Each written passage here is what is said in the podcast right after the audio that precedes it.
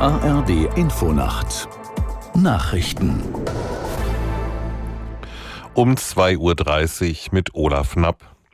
Donald Trump hat nach übereinstimmenden Medienberichten die Vorwahlen zum US-Präsidentschaftskandidaten der Republikaner in New Hampshire gewonnen.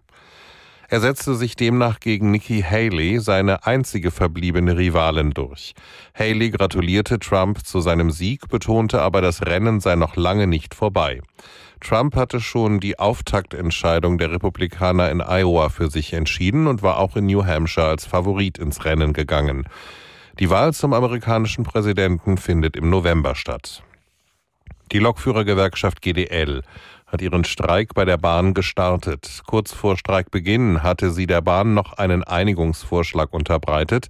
Der Konzern lehnte umgehend ab. Aus München Christian Hammer. Das neue Angebot umfasst ungefähr das, was die GDL mit anderen privaten Betreibern abgeschlossen hat, so zum Beispiel mit Go Ahead.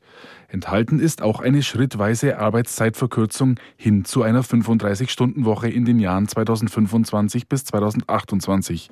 Gleichzeitig bietet die GDL an, dass die Lokführer auch weiter 40 Stunden in der Woche auf freiwilliger Basis arbeiten können, mit entsprechendem Entgelt. Und die Bahn hat auch schon reagiert. Ein Konzernsprecher erklärte, die GDL wiederhole nur altbekannte Maximalforderungen. Das türkische Parlament hat für einen NATO-Beitritt Schwedens gestimmt. Damit ist das skandinavische Land einer NATO-Mitgliedschaft einen großen Schritt näher gekommen. In dem Streit zwischen der Türkei und Schweden ging es vor allem um den schwedischen Umgang mit Mitgliedern der verbundenen kurdischen Untergrundorganisation PKK. Aus Istanbul Karen Sens. Der türkische Präsident Erdogan hatte von Anfang an klargemacht, das Ja zum NATO-Beitritt Schwedens gibt es aus Ankara nicht umsonst. Schweden verschärfte daraufhin, wie gefordert, Antiterrorgesetze.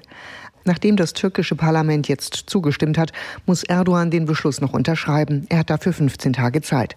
Für Schweden ist der Weg in die NATO dann allerdings erst nach einem Go aus Ungarn frei, das neben der Türkei den Beitritt auch blockiert hatte. Die Bundesregierung will der Ukraine Militärhubschrauber aus Beständen der Bundeswehr liefern. Laut Verteidigungsministerium wurden dem Land sechs Mehrzweckhubschrauber vom Typ Sea King mit Ersatzteilen zugesagt und die Ausbildung daran. Es ist die erste deutsche Lieferung dieser Art. Finanzminister Lindner hat die EU-Staaten aufgefordert, ihre Ukraine-Hilfen zu erhöhen. Es könne nicht sein, dass Deutschland mehr tut, damit andere weniger tun können.